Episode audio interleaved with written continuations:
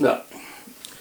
Ja, herzlich willkommen zum VfL-Podcast der Osnabrücker Rundschau. Heute eine ganz seltene Konstellation. Auf dem Stuhl von Lars Mosel sitzt zum allerersten Mal Jascha Alte Rutemeyer. Ja, moin. Der sitzt nämlich normalerweise auf dem Holzstuhl rechts neben mir. Und hinten, wo sonst Hauke Peins sitzt, sitzt heute Daniel Klausing. Hi. Also durchaus zwei alte Bekannte die aber heute mal auf den Stühlen der anderen sitzen, die mal wieder irgendwo im Urlaub sind. Ich frage mich wirklich immer wieder, wie, also ist doch egal. Wie, ja, wie kann das eigentlich, dass man sein halbes Leben im Urlaub verbringt? Das ist doch irgendwie nicht normal. Hier, herzliche Grüße an dieser Stelle an Lars Mosel vor allen Dingen. Ähm, ja, wie war's? Fangen wir mit dem Ende an oder mit dem Anfang? Lass Fangen wir mit dem Anfang mal, an. Ja, und lass ja. uns mal mit der Aufstellung anfangen. Da gab es ja, nämlich einige ich auch, Wechsel. Wollte ich gerade sagen. Fangen wir mit der Aufstellung an die waren in voller Überraschung. Ja, wir haben diesmal mit Dreierkette gestartet. Jumpy das erste Mal auf der Bank. Wiemann ist reinrotiert und Diakite ist auch reinrotiert. Wiemann hat den linken Part übernommen, äh, Diakite den rechten Part, Beermann in der Mitte. Ja, dann hatten wir zwei offensive Außenverteidiger mit Kleinhansel Rohrig, Gnase davor auf der 6. Und ja, dann hatten wir Tesche Cuisance, Tesche auch wieder mit dabei. Und vorne überraschend Vried, ja, und der logischerweise zu erwartende Engelhardt. Ja. Das Wichtige ist, das habe ich auch im, Einwurf heute gesagt, wichtig ist, dass am Schluss immer zehn Spieler bei rauskommen, zehn Feldspieler. 3-5-2, genau. Richtig, du zählst den Torwart nicht mit, genau. Ja, ja, wir sind wieder dabei. Schweinsteiger probiert viel, experimentiert viel, weil er ja, wahrscheinlich noch nicht so die Startelf äh, gefunden hat und das System, was gut funktioniert. Und ja, ohne viel wegzunehmen, ich glaube, es hat der Mannschaft definitiv Stabilität gegeben. Das denke ich auch. Und man hat auch, vielleicht war es auch dann das passende Spiel, der passende Gegner dafür, weil man mal eine Kiels Aufstellung gesehen hat. Die waren ja auch alle sehr, sehr zentral ausgerichtet, also auf äh, Zentrum gewinnen, dicht machen. Äh, kaum Spieler über Außen oder ähm, aufstellungstechnisch jetzt, äh, dass er vielleicht auch das auch ein Grund dafür gewesen ist, viele zentrale Spieler aufzustellen. Und ja, diese Fünferkette hat er ja scheinbar ein paar Geheimtrainingseinheiten äh, einstudieren lassen. Das, äh, und es hat auf jeden Fall mehr Stabilität, mehr Sicherheit hinten gegeben. Naja, also wenn, wenn hinten fünf, vier, fünf statt vier stehen sozusagen, ist es eigentlich logisch, dass da dichter wird, ne? Ja, vor allem die drei Innenverteidiger sind natürlich auch alles dann ganz gute Kanten gewesen, die vor allem in der Luft äh, einige Duelle gewonnen haben. Ich ja. verstehe allerdings nicht, warum Jumpy nicht gespielt hat. Also, weil er von wegen Kante, der ist ja die Oberkante. Ja, es ist so ein bisschen das. Ähm, ich habe mich auch gefragt, vor allem, er ist ja Vizekapitän gewesen. Dann kommt Beermann rein, da gibt er den Kapitän, die Kapitänsbinde ab und jetzt sitzt er draußen. Ähm, Schweinsteiger hat es hinterher in der PK ja auch so ähm, erklärt, dass auch so ein junger Spieler vielleicht auch mal ja, eine, eine Pause ganz gut tut. Ich hätte mir so ein bisschen überlegt, wo hätte er spielen sollen? Wenn, dann hätte er auf der Position von Wiemann spielen müssen. Ich glaube, Jumpy ist auch Linksfuß, das heißt, du stellst den nicht äh, auf die Position von Diakite. Ist richtig, ist Linksfuß, oder? Jumpy ist doch kein Linksfuß. Bin ich gerade im Überlegen, ehrlich gesagt. Ja. Ne, Quatsch. Nein, ist nein, ich, nein oder? ist absolut richtig. Bärmann nein, ist der einzige ich, Genau, Linksfuß. Bärmann, Bärmann ist Linksfuß und Bärmann ist aber im Zentrum am stärksten. Hat der, hat der Schweinsteiger gesagt, Entschuldigung, das war mein Fehler, genau. Mhm. Ähm, und er hat immer den rechten Verteidiger gespielt. Also wenn hätte er dafür Diakite spielen müssen. Ähm, aber ich fand eigentlich die Hereinnahme von Diakite hat sich ausgezahlt. Ich fand ihn, als er reinrotiert ist gegen den HSV, hat er ein sehr, sehr gutes Spiel gemacht. Gegen Kaiserslautern auch. Dann kam ja die Verletzung. Also ja, wir haben, was zu Beginn der Saison eher wirklich unsere Achillesferse war, dass wir gesagt haben, wo, wer soll in der Innenverteidigung spielen? Dadurch, dass Beermann wieder da ist und Diakite sich jetzt doch als ja, sehr ernsthafte Alternative herausgestellt hat, haben wir da hinten jetzt wirklich vier Spieler, die ein, ein relativ hohes Niveau spielen können. Das stimmt. Ich fand, man hat auch gesehen, wie wichtig Beermann halt einfach ist als Antreiber, Aber dass er halt wirklich in der Mitte zentral ja. gespielt hat, ja. was Anweisungen anging, dass sich alle die komplette Kette eigentlich immer an ihn orientiert hat. Wo stehen wir? Also, dass er halt schon der klare Chef da hinten drin war und dass es wichtig ist, dass wirklich einer rausgepickt ist, der, der die Anweisungen macht.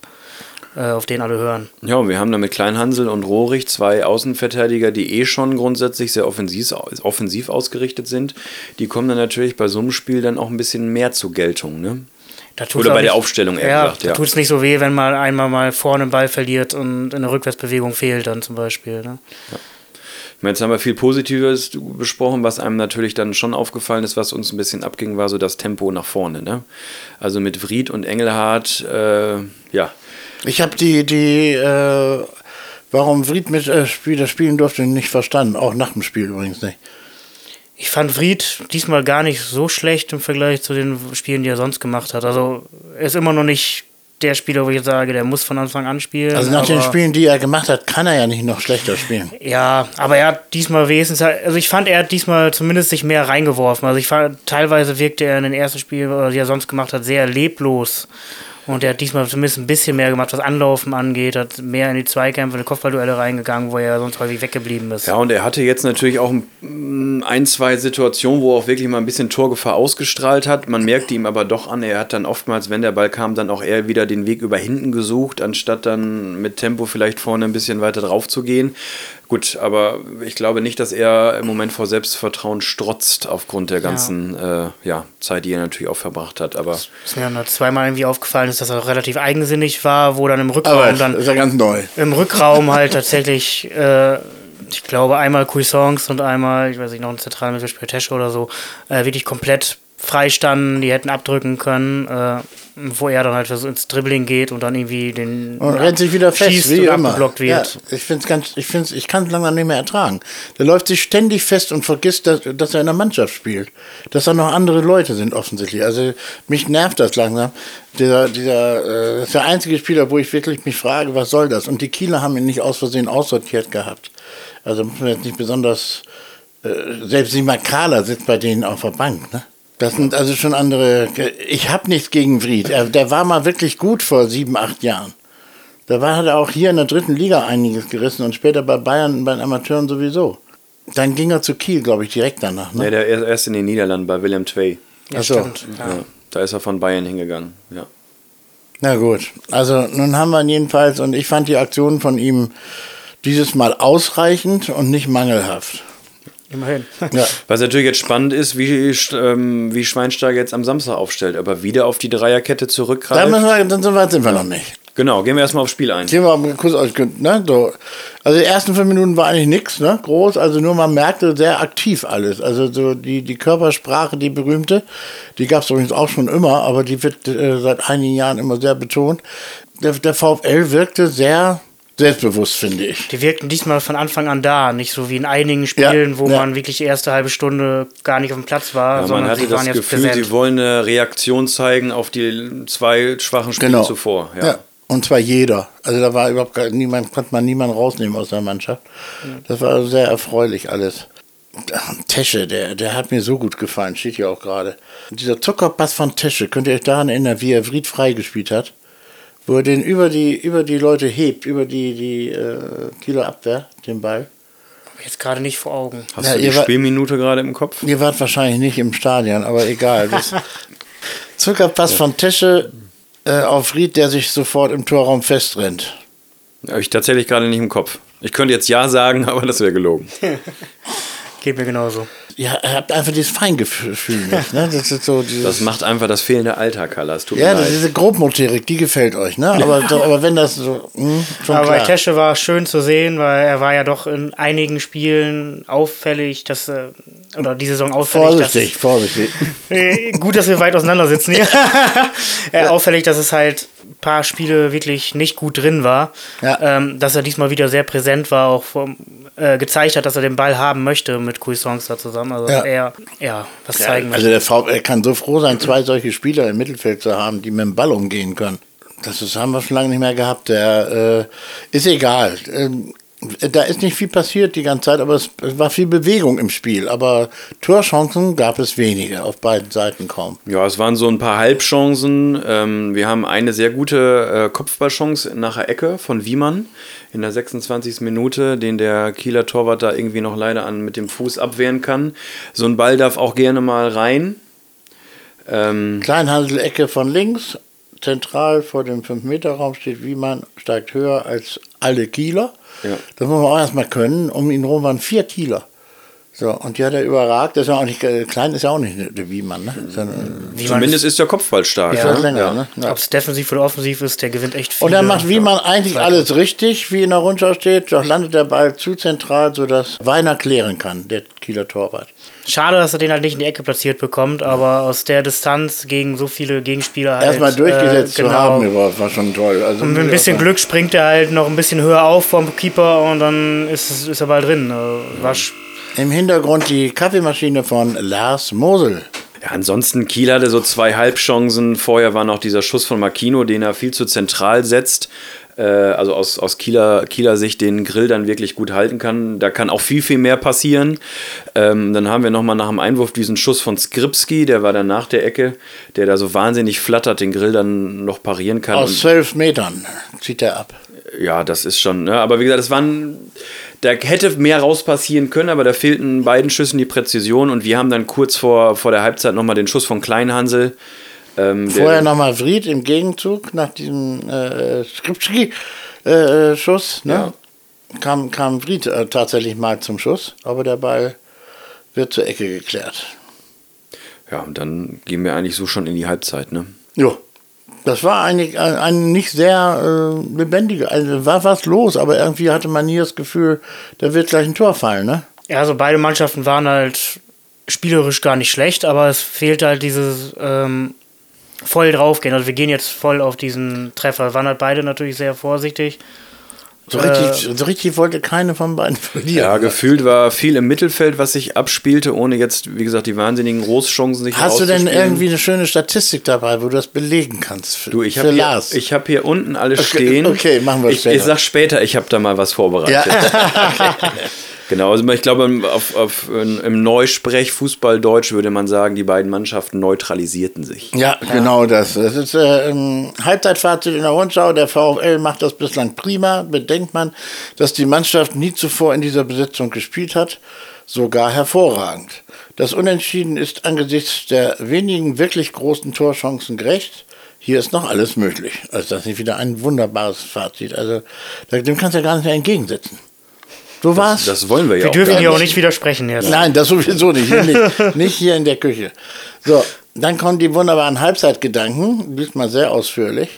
So, dann kommt der VfL wechselt nicht zur zweiten Hälfte, aber Kiel wechselt. Porat kommt rein für Remberg. Ja, das haut euch vom Hocker, ne? Ja. Dieser Wechsel hat einen völlig Ja, auseinandergebracht. Kiel hat, äh, hat ja im Vergleich zum letzten Heimspiel gegen Nürnberg, äh, ich glaube, auf, äh, mehreren, also auf mehreren Positionen Fünf, gewechselt. Fünf Positionen fünf, ne? ja. Mhm. Die hatten ja das Pokalspiel noch unter der Woche, wo sie 120 Minuten gehen mussten und dann im Elfmeterschießen trotzdem verloren haben. Aber man sieht schon mal, selbst dann können die einen Simakala draußen lassen.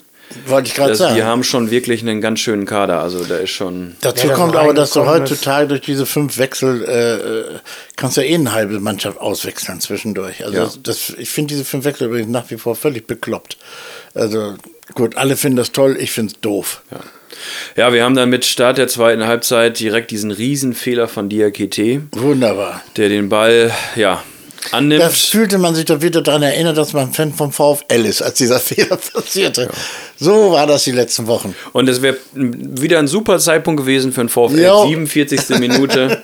Ja, und der Schuss von Skripski wird noch gehalten. Und dann, ähm, ich habe es selber von der Nord gar nicht so kritisch gesehen, weil der Winkel einfach bescheiden ist. Von Skripski. Äh, nee, der Schuss danach von dem Makino, der, der musste den ja nur noch ins Tor legen und der kriegt Ja. den ja nicht unter. Also Ja. das war ja noch die viel, viel größere Chance, Daniel. Ich glaube, du hast da noch ein bisschen von deiner Perspektive das noch ein bisschen genauer sehen können.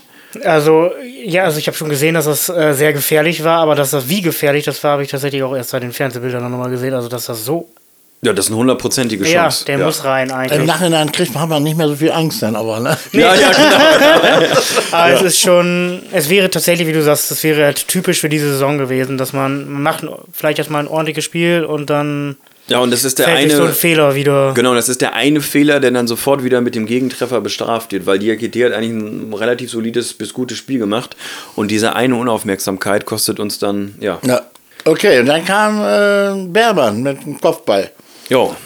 Auch Ecke. nicht schlecht. Übers Tor, aber war gefährlich. Ja, ähnlich wie die, Klein, wie die Kleinhansel-Ecke in der ersten Halbzeit auf Wiemann, nur Ja. diesmal leider einen knappen Meter drüber, hätte ich gesagt. Also die Standards waren ja, wirkten jetzt zumindest auch mal wieder, endlich mal wieder deutlich gefährlicher. Also da waren wir ja jetzt ein paar Spiele, was ja doch unsere Stärke letztes Jahr war, wo wir Ja, aber eigentlich so, gar so keine viele Gefahr Standards gibt es auch nicht mehr in der zweiten Liga. Nee, das stimmt, aber man auch genau dann. Also, müssen die beiden natürlich Ja. gut kommen. Und das war jetzt gegen Kiel, fand ich, kam schon und, sehr gute Standards. Und ihr dürft nicht vergessen, unsere beiden besten Kopfballspieler mit Beermann und Wiemann. Beermann war lange verletzt. Ja.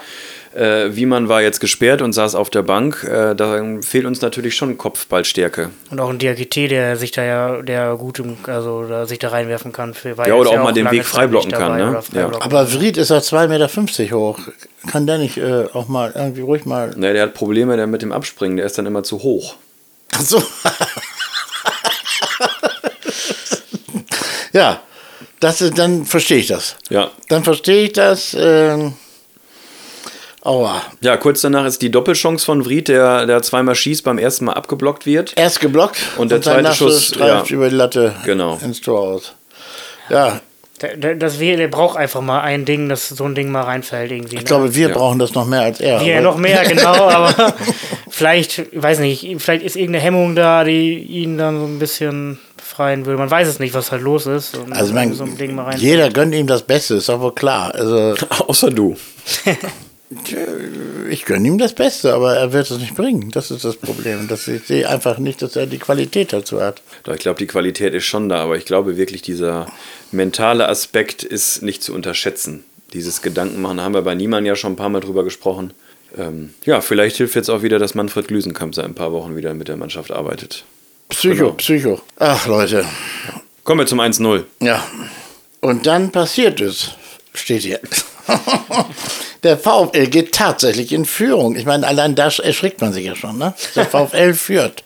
Kennen wir gar nicht. Cuisance Flanke wird geblockt und landet bei Engelhardt. Wie er das wieder gemacht hat, der Engelhardt, ne? Diese, diese Durchblick zurückgespielt. Der hat eine unglaublich Übersicht. Der Mann ist so klasse, echt. Er spielt nach hinten auf Gnase.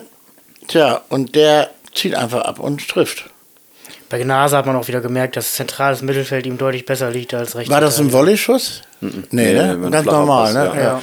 Wer wirklich äh, die ganze Chance mit initiiert hat, war Rohrig, weil der hat diesen schönen äh, Schnittstellenball in die. Tiefe Ja, auf. Cuisance Cash- gespielt. Genau, und der bleibt dann noch hängen im ersten Versuch und dann liegt der Abpraller bei Engelhardt.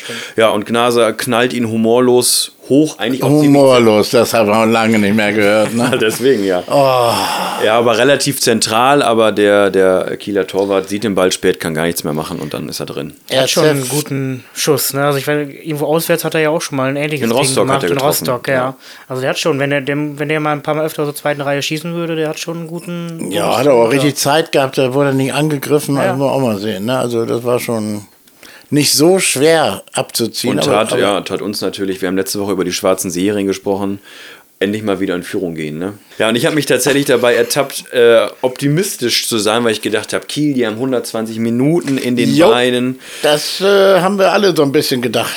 Ja, Und dann haben wir gemerkt, stimmt nicht. Im Ja. Gegenteil, die haben richtig aufgedreht. Ja. VfL hat aber, glaube ich, von sich aus auch gesagt, ähm, ich weiß nicht, ob da ja, weil das Selbstvertrauen vielleicht fehlt oder so, wir, irgendwie müssen wir dieses Ding jetzt verwalten und sind direkt halt wieder in diesen Verwaltungsmodus reingegangen. Ja.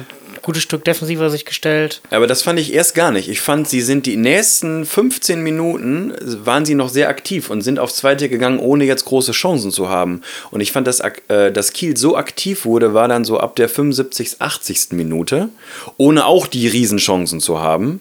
Ja, wir haben nochmal diesen, eigentlich diesen super Ball von Cuisance auf Conte, wo ich gesagt habe, jetzt haben wir den, genau den Konterspieler mit Conte. Ja, und der in der 88. Minute und der verdaddelt dann den Ball und kann ihn nicht annehmen. Also, es und- hat, es hat mal zwischendurch, hat Kleinhandel eine tolle Abwehr gemacht und äh, wurde danach von seinem Mitspieler umarmt. Also wie ein Tor. Ja. Das war schon, sieht man selten. Kleinhansel hat in der, in der Phase sowieso zwei, drei, vier wichtige Abwehraktionen hinten. Also es kam eine Menge dann irgendwie an Querbällen zu- auf seine Seite Ja, oder ja. halt auch, wo er sich dazwischen warf und entscheidende Zweikämpfe gewann. Also es war echt eine starke Phase von ihm. Ja, und sie haben sich permanent dann äh, ja, abgeklatscht und Ja. äh, gepusht.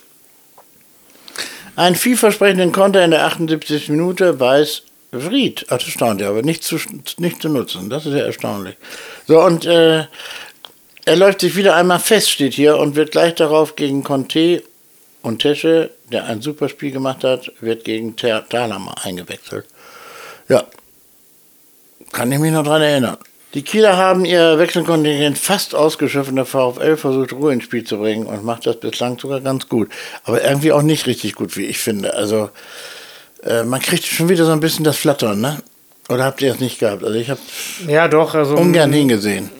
Ich fand halt, dass wirklich die Außenverteidiger sich ein gutes Stück wieder zurückgezogen haben und dass dann halt doch von Minute zu Minute die Kiel mehr spielen lassen haben und dann irgendwie weiß nicht, man hat auch im Moment natürlich diese Saison jetzt auch nicht dieses Gefühl, dass man selbstsicher sagt, ja, das Ding bringen wir jetzt durch und dann wurde man wurde ich persönlich irgendwie immer ein bisschen unsicherer und guckt immer mehr auf die Uhr, von wegen, wann ist denn jetzt gleich mal vorbei. Was mir auffiel, war übrigens, dass der Schiedsrichter super gepfiffen hat und oft äh, auch in prekären Situationen diese die Vorteilsregel sehr gut angewandt hat. Also auch oft zum Vorteil ja. Ettrich hat eh ein super Spiel gemacht, auch von ja. der Tribüne aus zu sehen, wie er den Spielern klar gemacht hat. Also ich mhm. kann mich an eine Szene zu Beginn erinnern, da hat er dann irgendwie drei mit den Fingern gezeigt und hat ihm dann eine gelbe Karte gegeben im Kieler.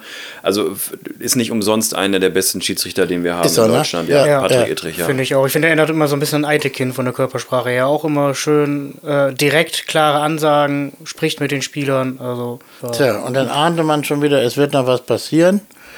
Das ist auch diese scheiß Ahnung, ne? Und wenn die dann erfüllt wird, das ist so doof, ist das, ey. 94. Minute, langer 90 Ball. 90 plus 4, ja. Ja, langer mhm. Ball. Diakite kommt irgendwie im Gewühl zum Kopfball, kann ihn aber leider nur Richtung Elfmeterpunkt klären. Und da steht dann der Pichler, der ihn mit der Brust, glaube ich, annimmt und dann. Pichler oder Pickler? Pichler. Pichler. Pichler. Pichler. Ja, mhm. Pichler. Ja, und dann im, Ungehindert. Tor schießt. Kann der ja. abziehen, ja. Da fragt ja. man sich halt, wie kann er da so frei stehen? Ja, ne? Cuisance ne? und Kleinhansel stehen am, am 16er Rand und ja, vergessen Pen. den Rückraum. Ja, die Pen, die haben den, ja. Man sieht tatsächlich in der Wiederholung, wie der Gnase äh, ausrastet und sich aufregt. Ja, die war nicht dran am Mann, ne? Ja. Gnase war auch der, der dann eigentlich am weitesten weg war und doch am nächsten dran war, irgendwie doch noch Ja, der ist sofort auf ihn zugestürmt, genau. Genau, indem er sich in den Schuss war. Ja, aber das war Cuisance und klar, man kann vielleicht sagen, die Akitier kann ihn etwas besser rausklären, wobei, wenn man guckt, das ist so ein Pulk aus, aus Spielern. Alte ja. Regel ist ja, dass man niemals nach vorne äh, abklären darf. Also das ist so, das kannst du ja nicht entscheiden in so einem Pulk. Nein, nein, nein. So 5, 6 Knäuel ist, dann bist du irgendwie froh, dass du die Rübe da reinhältst. Ja, und dann, wie gesagt, Conte, äh, Conte Cuisance und Kleinhansel sind so weit weg vom Pichler und der schweißt ihn dann ein. Er schweißt ihn ein. Das ist auch wieder Du guckst viel Fernsehen, ne? ich mache das mittlerweile gerne, nur um dich zu ärgern. Ja, ja, ich habe ja, hab gleich noch ein bisschen mehr im Köcher. Pass also, auf. Äh, Im Köcher. Oh, oh, oh. ich kann nicht mehr. Für so, stellen wir auch also, ein Schwein auf. Ja, direkt von der, vom Boxrand aus geschossen. Ne? So, der VfL hat alles gegeben und am Ende unglücklich den Ausgleich kassiert wenngleich das Unentschieden insgesamt für die Kieler nicht ganz unverdient war, finde ich auch im Nachhinein noch. Also äh, ein Sieg wäre auch in Ordnung gewesen, da hätten sich Kieler nicht beschweren können. Aber im Ganzen war das schon ein sehr ausgeglichenes Spiel über 90 Minuten, ne? Über 94 Minuten. Das Ergebnis ist am Ende okay, ja. Ist halt nur extrem ärgerlich dann gewesen. Wie das der Zeitpunkt ist es, ja, ne? genau. genau. Habt ihr die Reaktion von Simakala gesehen nach dem Tor der Kieler? Nee. Der ist der Einzige gewesen, der nicht gefeiert hat mit der Kieler Mannschaft. Der hat den Ball aus dem VfL-Netz geholt, hat ihn auf den Anstoßpunkt gelegt. Und der Torwart von Kiel war ja mit vorne, die ganze Bank ist aufgesprungen, ja, der von ja, Intrich ja, ist, ist die Mannschaft ja auch wieder zurück. Und er ja, ist ins Tor gegangen, hat nicht gejubelt, den Ball genommen und hat ihn auf den Anstoßpunkt gelegt. Also hat sich sicherlich die eine oder andere Sympathie dann noch beim Publikum damit. Ja, der, der braucht sich da nicht drum bemühen, um Sympathie mehr, ne? Also. Ja, aber er wirkte nicht so wie der Simakala, den wir so äh, kennen, Ken, kennen ne? Also auch schon sehr, ne? ja, und sehr betrübt. Ähm. Er ist auch gebremst in Kiel, ne? Genau, er ist genau. Er ist ja. nicht mehr das, was er mal war hier. Ja. Und ich kann mir das vorstellen, dass er äh, Heimweh hatte, auch kurzfristig und dachte, scheiße, ja. Aber er hat ja in das Tor auch das entscheidende Tor geschossen. Das Vorentscheidende. Ja. 90 plus 4. Ja. Das vergessen wir alles viel zu schnell. Ja, ansonsten muss ich sagen, äh, es muss ja irgendwas noch drumherum gewesen sein mit Kieler Fans, ne? Ja, also ich habe nur gehört, dass wohl Kieler Fans nach Hause geschickt wurden, teilweise wohl irgendwie ein, zwei Busse. Nee, die sind nicht nach Hause geschickt worden, äh, die sind in Osnabrück kontrolliert worden. Das ist äh, eine organisierte Fahrt gewesen von Fans, mehrere Busse. Und die sind in Osnabrück, ähm, hat die Polizei diesen Konvoi angehalten und wollte diese Busse kontrollieren. Und die haben sich geweigert. Genau, und daraufhin haben die Kieler Busse, äh, Kieler Fans gesagt, das wollen wir nicht und sind dann geschlossen wieder gen Heimat gefahren. Kann man machen, ne?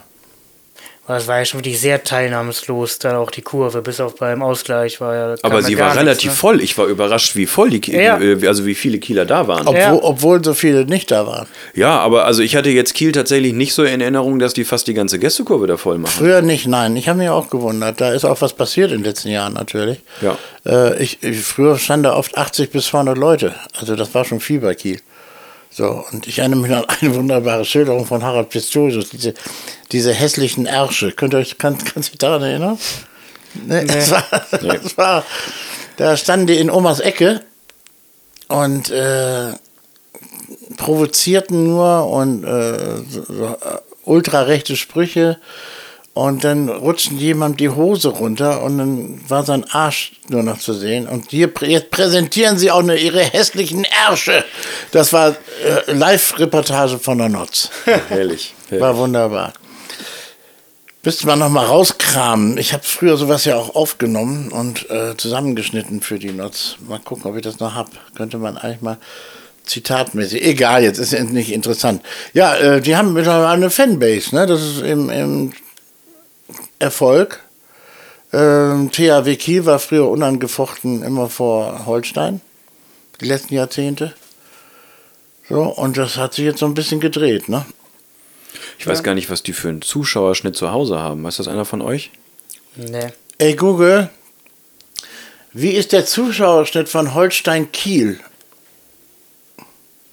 Auf der Website holstein-kiel.de steht dazu folgendes. Insgesamt lag der Schnitt bei den Heimspielen in der Spielzeit 2022-23 bei 12.314 Zuschauern. Also der Schnitt lag übrigens bei 12.314 Zuschauern. Das weiß ich zufällig. Äh, wie es in der jetzigen Saison ist, äh, ja, also ähnlich wie beim VfL eigentlich. Also, äh, ne? so, aber beim VfL in der dritten Liga und bei denen in der zweiten. Ja. So. Nein, aber es ist schon da, das ist schon, die haben schon eine Fanbase und, und äh, wenn, wenn die jetzt wegen Pyros wieder nach Hause gefahren sind, weil sie keinen Bock hatten, die Pyrostangen da zu zeigen, nehme ich ja mal an. Es war jedenfalls, äh, es, war, es war friedlich, ne? Es war war im Stadion. Ja, ja, Im ja. Stadion passierte nichts Unangenehmes. Nochmal, Das war völlig in Ordnung. Ja, aber die Ostkurve solidarisierte sich ja und rief dann direkt zu Beginn, Fußballfans sind keine Verbrecher, schon vorm Spiel. Ja, gut. Wie gesagt, warum sie dann sagen, sie wollen lieber nach Hause fahren, anstatt sich das Fußballspiel Weil sie keine. Verbrecher sind. Dann ist die Frage, wo fängt Verbrechen an? Also das ist äh, äh, mit einer Pyrostange bei mir nicht. Also absolut nicht. Das ist, äh, kann man gut finden oder schlecht, das ist eine andere Diskussion, aber es ist kein Verbrechen. Also eine blöde Stange damit äh, hochzuhalten. Das ist dumm, aber kein Verbrechen. Kann Ich kann so mir. Was? Gut, ja, so ist gut beschrieben. Ne? Also, egal. Die haben, äh, ähm, ja, und dann war es 1-1 und äh, toll war, wie die Ostkurve die Mannschaft noch gefeiert hat, eine Viertelstunde lang. Viertelstunde nach dem Spiel noch. Äh, wart ihr noch da? Nee, ich hatte Das tatsächlich ich Termin. Ich war nur fünf Minuten nach Spiel oder so, war ich raus. War enorm. Da ging es noch richtig Ja. ab da in der Ostkurve und war auch voll. Da ging auch keiner eigentlich. Das war richtig voll noch. Ja, auf die Zuschauer könnte sich ja sowieso wahnsinnig verlassen. Auch wenn ich jetzt alleine nur an die Spiele in Hannover oder Fürth jetzt denke, wie die Mannschaft trotz dieser Auftritte danach immer noch vom Publikum empfangen wurden, wie positiv und Das, ist schon Hammer, ne? ja, Also auch wie sie überhaupt empfangen worden ist an, am, am Samstag. ja, Das ist schon, ja. Man könnte es auch als wenig kritisch bezeichnen, das Publikum, oder eben als Realisten und Fans.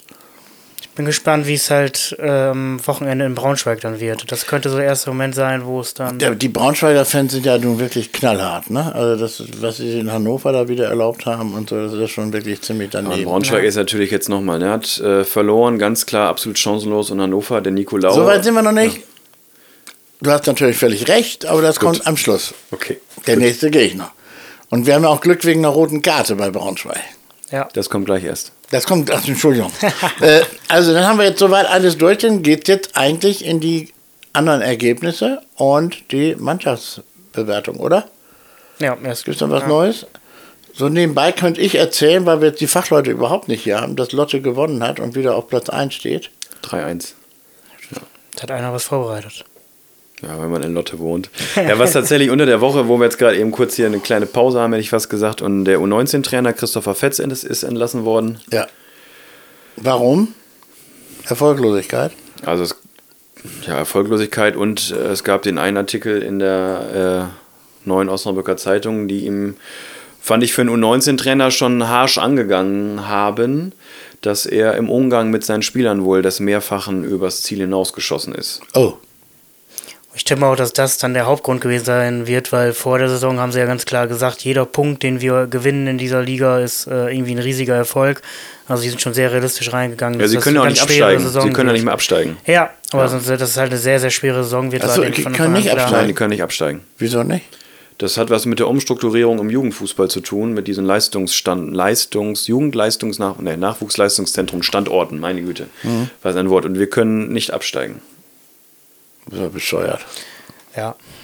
Geschlossene Gesellschaft. Ja, aber fand ich dann schon den Artikel zu lesen und es gab wohl auch Beschwerden von Elternseite, also Eltern der Spieler, überwiegend aus dem U17 und U19-Bereich, fand ich dann natürlich schon, das ist schon harsche Kritik. Genau, aber jetzt ist er, wie gesagt, Dann ist er auch höchstwahrscheinlich sehr berechtigt. Also, Und dann gab es noch so einen kleinen Nebensatz, dass der Berater wohl von dem Christopher Fetz gleichzeitig der Berater von Oliver Welling und Manuel Haas ist.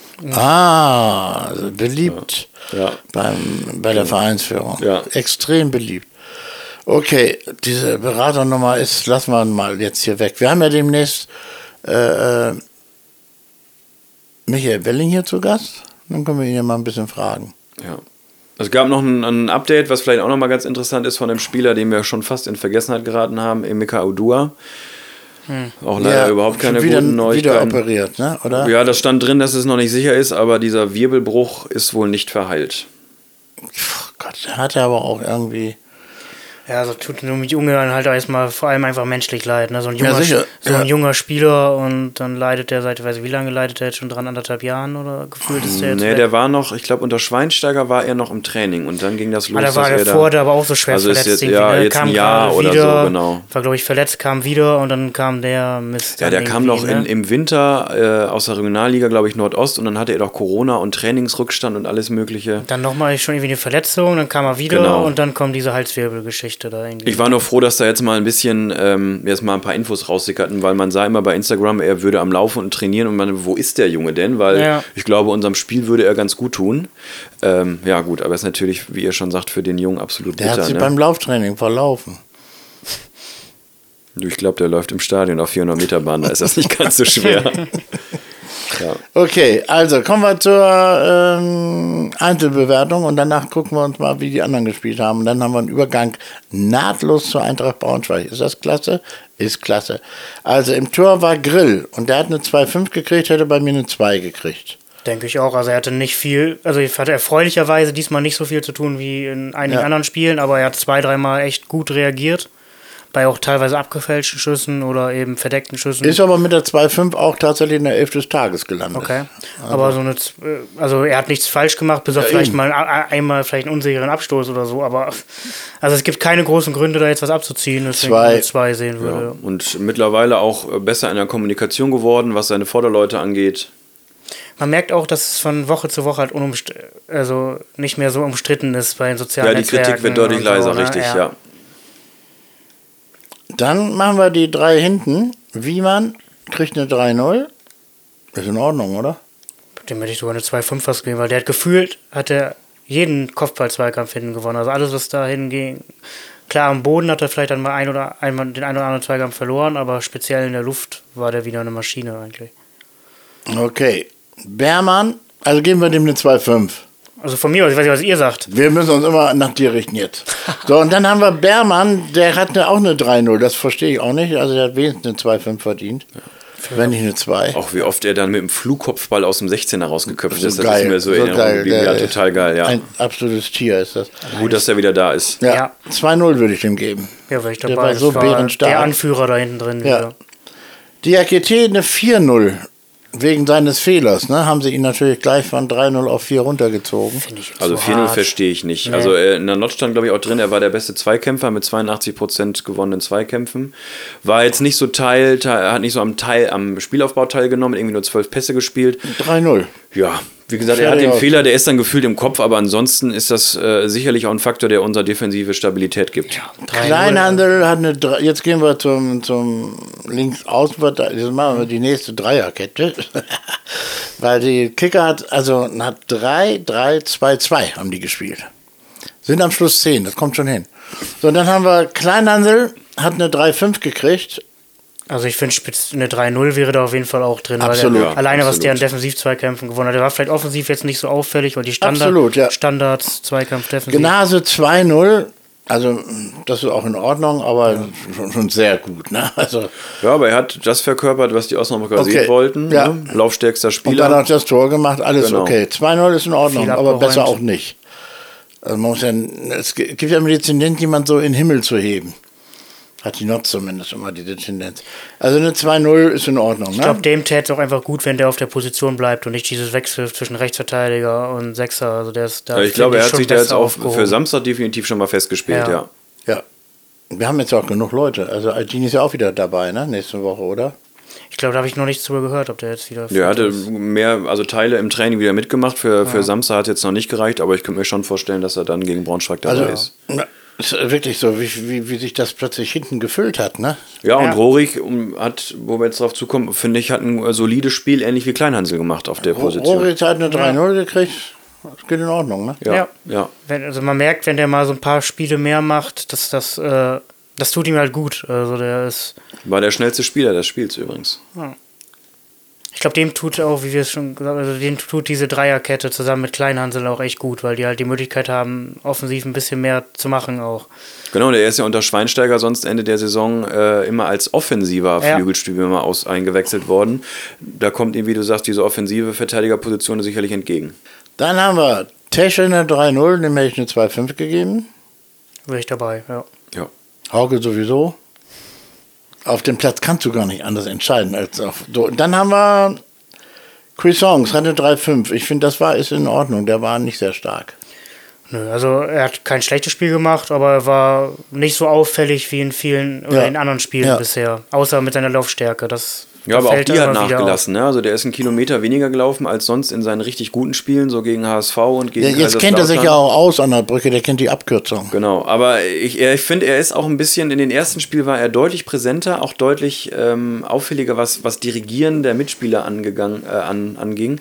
Da hat er so ein bisschen nachgelassen jetzt. Ja, ja, ja, aber das ist auch das andere System jetzt hier gewesen. Immer ein bisschen. Aber dass er weniger gelaufen ist, sehe ich in der einer Hinsicht auch irgendwie aufs gutes Zeichen, weil er in den letzten Spielen ja auch häufig viel gelaufen ist, weil er dann nach hinten gelaufen ist und irgendwie. Weil kein anderer lief. Ja. Ja. ungefähr, weil in der Innenverteidigung dann immer irgendwie was fehlte oder eine Abwehr und er dann irgendwie mein, versucht hat, Löcher Aber die zuzumachen. 3-5 ist korrekt. Also Ja. äh, das, das muss ich sagen. Aber es blitzt immer wieder sein wahnsinniges Können am Ball auf. Also herrlich. wenn er teilweise Ja, da Tricks ja, macht und da ja. ein, zwei Kilo aussteigen lässt, das ist schon. Macht schon Spaß zu gucken. Ja, total. Diese Übersicht. Das hat so ein bisschen was von Trainingsspiel, ne? wie er das manchmal macht. Also, du musst also wirklich, so wie man früher auf dem Schulhof die nicht ganz so guten verarschen konnte. So macht Ja, er das ja, auch. und er ne? weiß das, und ja, er weiß das. weiß er auch. Genau, das weiß er ja. auch ja. Dann haben wir äh, Otti Vried hatte eine 3-5. Finde ich okay. Also, ja, wie gesagt, er hat viel gemacht. Er hat ja auch seine. Klar, er hat es, fehlt halt immer dieses Tor, aber er hat wenigstens jetzt mal sich ein paar Chancen erarbeitet. Also, ich finde 3-5. Genau, ich glaube, er war noch nie so torgefährlich wie, wie, wie in diesem Spiel, außer jetzt das führt, als alle dachten, das Spiel ist zu Ende und er alleine auf dem Tor, Ja. aufs Tor zuläuft. Aber er hat ein paar Chancen gehabt. Ähm, ja, 3-5 ist okay. Finde ich auch in Ordnung, aber wenn man überlegt, dass Kleinhandel auch eine 3-5 gekriegt hat, ist es schon ein bisschen absurd, ne? oder? Egal, wir haben ihn ja besser eingestuft. Und daneben Engelhardt auch nur eine 3-5. Also da, da, das geht nicht auf. Nee, Das also geht- alleine, das geht nicht was der auf. beim Tor gemacht hat und wie viel der wieder auch, also was der alleine angelaufen ist, wie, viel- äh, wie viel Meter der beim Anlaufen wieder gemacht hat. Und Der hat 20 Zweikämpfe bestritten. Das war der, Zwei- also der mit den meisten Zweikämpfen im Spiel. Für mich das als 2-5. Stürmer, das ist ja, und das als Stürmer. Aber das ist so ein bisschen das, was uns bei dem äh, System jetzt abgegangen ist. Uns fehlte so ein bisschen äh, die Offensivpower. Ne? Es war stand hinten sehr sicher, aber wie oft, äh, wenn dann äh, der Ball bei Engelhardt oder bei Fried war, dann hattest du in der Mitte den anderen Stürmer. Vielleicht ist noch mal einer aus aus dem Mittelfeld nachgerückt und dann hattest du aber fünf rote Kieler da stehen und dann fehlen dir natürlich auch die Anspielstationen. Also das ist vielleicht so ein bisschen, ja, das, die Krux an, der, an dem Defensiv hinten sicher stehen und einen Mann mehr da haben. Ich bin begeistert. Ja, wenn wir dann zur Aufstellung für Braunschweig kommen, würde äh, könnte man dann auch halt schon darüber reden, dass man halt irgendwie einen schnellen Spieler daneben Engelhardt dann braucht, der dann vielleicht auch mal so ein bisschen beim Konter die beschäftigen Ja, kann, wie es ein genau. Conte ist.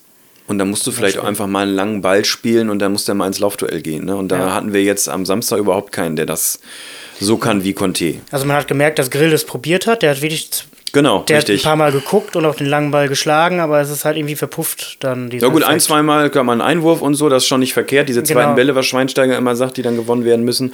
Aber klar, irgendwo, wenn du dann natürlich den, den schnellsten Spieler draußen lässt, Ja. Ja. Haben wir das? Jetzt gehen wir auf die anderen Spiele. Fortuna Düsseldorf verliert zu Hause. Das Wochenende fing schon scheiße an, ne? Das war also gegen Wehen Wiesbaden und zwar sang- und klanglos 1 zu 3. Die führten 3-0, ne? Ja. ja. Ich habe es gesehen, ich habe es gesehen, obwohl ich eigentlich St. Pauli nur, nur gucken wollte. Und die haben mal wieder gezeigt, wie man Elversberg aber wirklich vorführt. Die haben wirklich wie Anfänger ausgesehen gegen St. Pauli. St. Pauli ist richtig, richtig Die sind stark. ganz weit dabei, ja. Ich hoffe, dass die aufsteigen. Also denen gönne ich das ja nun als Ex-Hamburger total. Ich finde es auch lustig, St. Pauli HSV erste und zweite Stelle. Gefällt mir absolut. Die gehören beide in die erste Liga.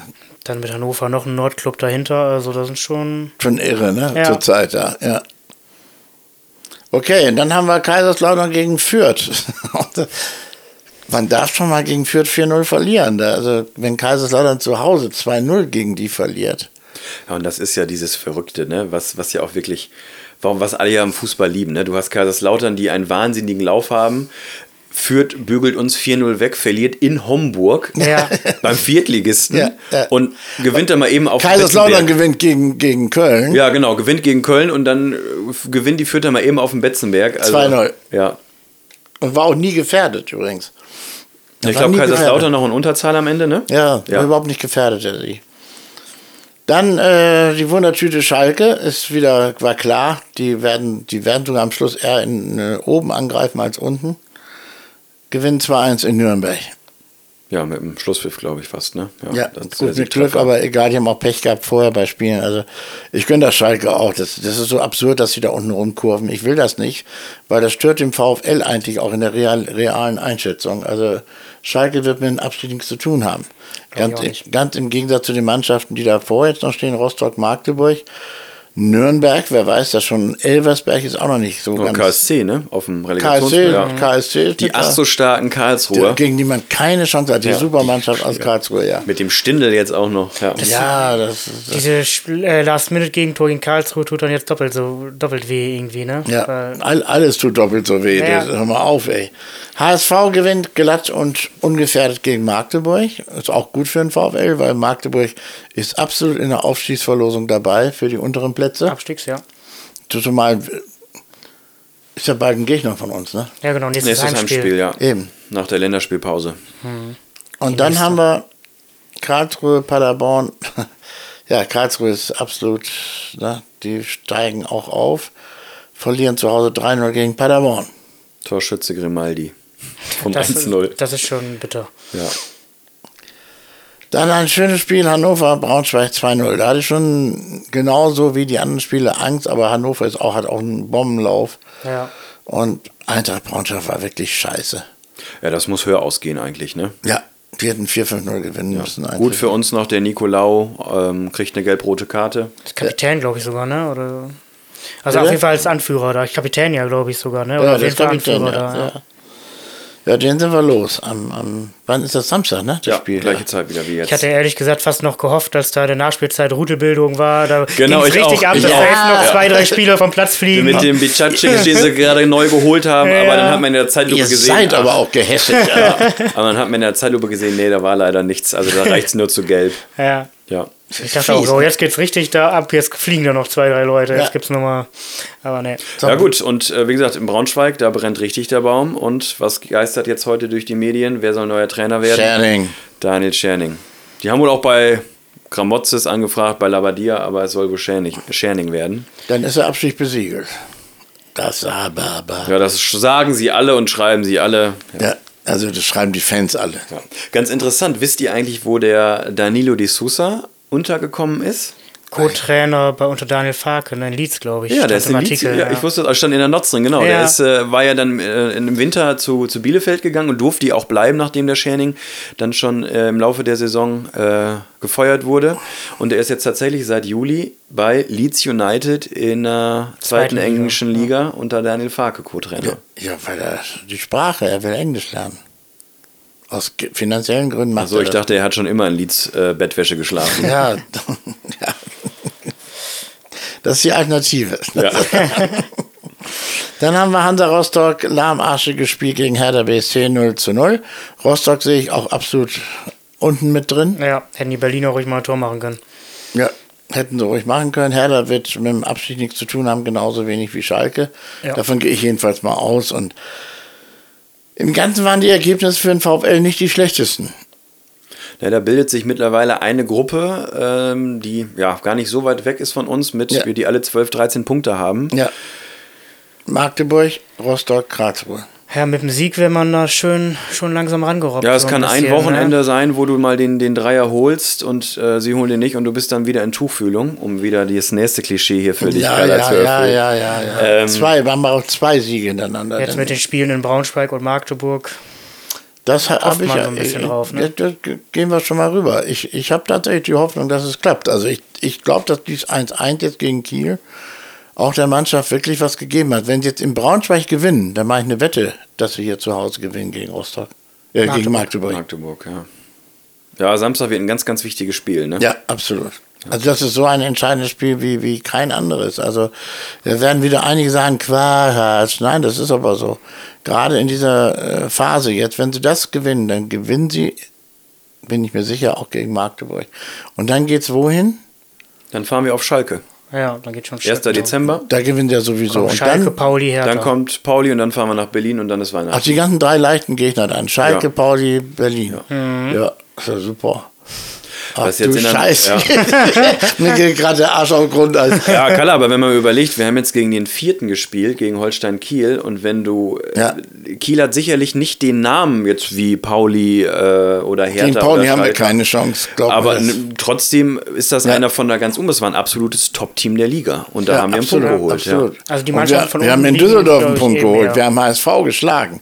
Also wenn, wenn wir nur gegen die oben gespielt hätten, wären, wir im oberen Ist Mittelfeld. natürlich auch clever vom VfL, dass die wenig Punkte holen und dann die letzten drei Spiele vor Weihnachten nochmal alle, beschenken, nie- alle, alles, gewinnen. alles niedermähen. Ja. Ich liebe euren Optimismus. Ja. Reale Einschätzung. So, ganz kurz äh, Aufstellung am, äh, gegen Braunschweig. Ich denke, dass vorne halt äh, ein schneller reinrückt neben Engelhardt, irgendwie Conte beispielsweise, dass man da wieder ein bisschen.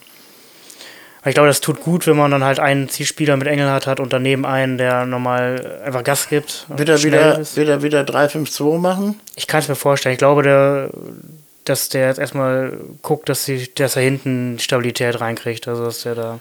Ja, Ich bin ganz ehrlich, ich hoffe, dass er ähnlich aufstellt, damit auch einfach ein bisschen, ja, sich die Kontinuität Abläufe, Kontinuität mal. da Ja, reinkommen, ne? Ja. Ja. Weil ich kann mir schon vorstellen, dass wir in Braunschweig, die stehen mit dem Rücken zur Wand. ja, ach, ehrlich? Ja, ja, ja. ähm, dass die loslegen, ähm, also dass die von Anfang an draufgehen und da musst du natürlich auch die ersten Minuten dann erstmal gegenhalten. Ja. Also, ich denke auch, die werden ähnlich auflaufen. Man weiß halt nicht, ob Aidini vielleicht reinrückt für Rohrig. Das liegt sicherlich dran, wie er jetzt die Woche über trainieren kann. Genau. Ne? Ja. Und auch, ja. Also, Rohrig hat es ja nicht schlecht gemacht. Also, es ist jetzt nicht, dass man jetzt sagt, der muss unbedingt raus. Wir Also können ja nochmal diskutieren, ob wir äh, Kühn vielleicht aufstellen sollen. Ja, unbedingt. Also Grill muss endlich ins Mittelfeld. Ja. ja. Ja, also wenn, wenn, wenn es irgendwas Geheimes zu diskutieren gibt, dann ist das die Torwartfrage. Ne? Das ist ja nur einfach so, Grill ist so klasse. Ähm, Grill Engelhardt, das sind die beiden, die ich niemals rausnehmen würde Genauso wie zurzeit. Cuisance eigentlich toll auch. Äh, muss ja, und, äh, das ist, äh, es sind ja genügend, es, es waren immer drei, vier Positionen, die, die wankten und schwankten. Eine ist jetzt äh, raus durch Bermann, dass er wieder da ist. Ja. So, und die Stabilität hinten haben wir alleine Bermann zu verdanken, zurzeit, wie ich das sehe. So, und die, äh, ich würde Drumpy auf jeden Fall reinbringen.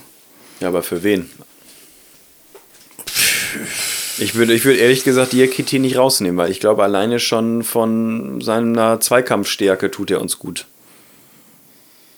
Also der hat jetzt echt, wo man am Anfang der Saison, wie du ja schon sagtest, sagte, boah, Innenverteidigung ist ein richtiges Problem, ist das jetzt echt unsere Luxusposition geworden, ne? mit vier echt ordentlichen Innenverteidigern. Ich sage da nichts mehr zu. Wir werden ja sehen, was das Schweinsteiger bringt. Wer ist in Braunschweig? Ich nicht, meine Schwester hat Geburtstag. Aus Ich bin auch nicht in Braunschweig. Und, hat- und wer hat Geburtstag bei dir? Hast du eine Entschuldigung, weshalb du nicht da bist? Ja, meine Frau ist nicht da, ich muss auf das Kind aufpassen. Das ist auch- akzeptiert. Ist akzeptiert. Okay. Könnte ich ja mitnehmen, ne? Ja. Wie alt nochmal? Drei. ja, meine auch. Ja, dann machen wir das nächste Mal. Die Kinder beschäftigen sich Ja. und wir gehen in den Gästeblock. Ja. Ja. Okay, ich bin auch zu Hause. Ich habe auch ehrlich gesagt keinen Bock dahin zu fahren, muss ich sagen. Also wenn du auf den Knopf drückst und ich bin da und mein Auto ist in einem Zustand, sieht so wunderbar aus, aber der Motor könnte jeden Moment platzen. ja, da muss man nicht nach Braunschweig fahren. Nein, das sollte man dann bis zur Stadtgrenze und nicht weiter. Okay, was rechnet ihr damit in Braunschweig? Also ich, äh, der VfL muss gewinnen. Also das ist, äh, wir haben gerade mit festgestellt, was dann noch kommt. Okay, dann kommt Magdeburg, ist alles okay. Aber dann kommen drei Gegner, wo wir froh sein können, wenn wir da ein, zwei Punkte holen. Also ein, zwei Unentschieden machen.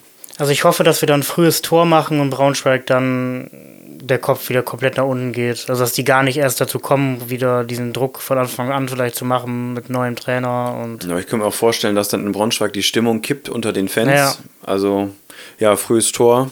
und dann 2-0 locker gewinnen. Souverän. Das ist der VfL, ich tippe eher auf ein Unentschieden. Ne? Ich glaube schon, dass äh, der VfL auch gewinnt. So.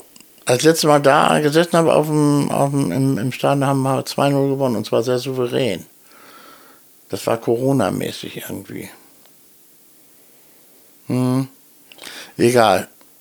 Jetzt überlegt ihr gerade. Ich weiß nur, wo ich mal da war, wo wir irgendwie 4-3 oder 3-2 Ja, das war, das so war gewonnen 4-3 haben. war die äh, Saison unter Tune, als sie hochgegangen sind. Das erste Mal in Und Braunschweig äh, ich kann mich daran erinnern, in den, ähm, sind wir doch noch in der Saison, als wir abgestiegen sind, da war doch das Corona-Spiel unbedingt gegen Braunschweig, da haben wir doch sang- und klanglos 0-4 verloren zu Hause. War das nicht gegen Wiesbaden? Das letzte Spiel und dann Nee, ging es nee, das war, nee, das war 2-6. Das war das letzte Spiel Wiesbaden mit war Zuschauern. 6-2, 6 war Ach, das. 2-6, stimmt. Ja, da- das war, das war ohne Zuschauer und dann war das Stimmt. aber in der Saison, in der wir abgestiegen sind. Da Ah. hätten wir doch Braunschweig noch einholen können oder näher ranrücken können und da haben wir zu Hause 0-4 verloren gegen Braunschweig. das habe ich schon verdrängt. Und ich weiß aber nicht, wie das Hinspiel ausgegangen ist in Braunschweig da, aber Es ist so scheißegal. ja, Ja. eben. Weil, weil es eben. geht jetzt eigentlich nur darum, ob Samstag gewonnen wird oder nicht. Und so wie die Braunschweiger drauf sind, kann man sich gut vorstellen, da auch mal zu gewinnen wieder. So, sehe ich jedenfalls. Der VfL ist ein Tüllchen. Nach meinen, nach dem, was ich gesehen habe, der SV ist ganz gut drauf, auf einem guten Weg. Nur muss der Weg jetzt auch wirklich eingeschlagen werden, weil viele Abzweigungen gibt es nicht mehr in dieser Saison. Ja, und er muss, äh, das, was sie jetzt am Samstag gezeigt haben, das muss äh, als, als Grundtugend da sein, dieser Ja. Einsatz, dieser Wille. Und wenn Oh. wir einen Auftritt hinlegen wie gegen Wiesbaden oder in Fürth, dann gehen Dann wir auch, verlieren Sa- wir auch da. Dann Ja. ist die Saison auch gelaufen. Also dann, dann gebe ich nichts mehr drauf. Wir dürfen auf jeden Fall nicht die Anschluss zum Winter verlieren. Also man muss irgendwie halbwegs dranbleiben. Also das heißt, für mich aus den nächsten fünf, fünf Spiele sind es noch, ne? Ja. ja. Aus den nächsten fünf Spielen müssten eigentlich zehn Punkte geholt werden. Das ist ja absolut realistisch. Nachdem wir jetzt nach, St. Pauli schlagen wir hier ganz nach zwölf Spielen wie viele Punkte geholt haben? Sieben. Sieben. Ist auch ein Schnitt von 2-0, glaube ich, ne? Ja, absolut. Ja. Also ich wäre mit sieben Punkten aus den nächsten fünf Spielen, dass man dann erstmal, wäre ich schon sehr Ja, sieben Punkte wäre wär, wär realistisch. Braunschweig, Magdeburg schlagen und dann Irgendwo gegen einen der Großen. St. Pauli zu Hause zum Beispiel kann man auch mal, vielleicht haben die mal einen schlechten Tag. Ne? Also, und auf Schalke, da muss ja schon so jeder Spieler Spaß haben, Ja. spielen zu können. Also, ihr seid immer so schlecht gelaunt. Und in, in, äh, gegen Hertha ist in Berlin, ne? Ja. Ja, hör mal. Dürfte die Motivation auch riesig mal sein. eben, also da werden wir 15 Punkte holen die noch bis zum, ne? Wenn nicht 18. Bonuspunkte. Genau. Also von mir gäbe es dann einen Bonuspunkt. 15 Punkte den hätten sie, da hätte soll doch, hätten sie 22 Punkte, mehr brauchst du doch gar nicht. Du brauchst gar nicht mehr antreten. Nein, das ist ja- das- ist der Klassenerhalt. Das ist äh, praktisch gelaufen. ja. So. Aber so müsste die Mannschaft da reingehen, dass sie überall, aber das, das sagt eh jeder Trainer, machen wir auch.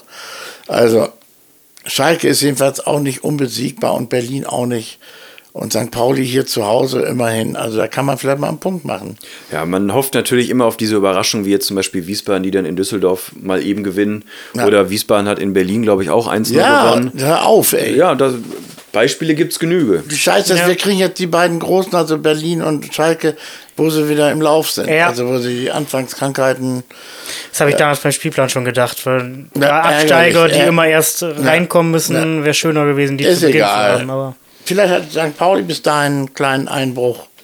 Ja, irgendwann ist dann mal klar logisch, die reiten auf so einer, auf so einer Euphoriewelle. Irgendwann muss das Spiel mal kommen. Ja. Und die haben jetzt alles gewonnen. ja, warum nicht gegen uns dann da ein? Genau. So machen wir das doch. So wird's kommen. Ja. So. Okay, dann äh, kurzer Tipp. Ich sag, in Braunschweig gewinnt der VfL ganz glatt und einfach 3 zu 0. Ich bleibe bei meinem 2-0. was ich da- Wir spielen 1-1. Das war Jascha. Auf, Ja, La auf. Lars Mosels Stuhl. Okay, färbt ab, ne? Ja, beim nächsten Mal wieder hoffe ich mit vernünftigen Gästen am Tisch. Danke dafür. Wir sagen jetzt einfach mal Tschüss. Ciao. Ciao.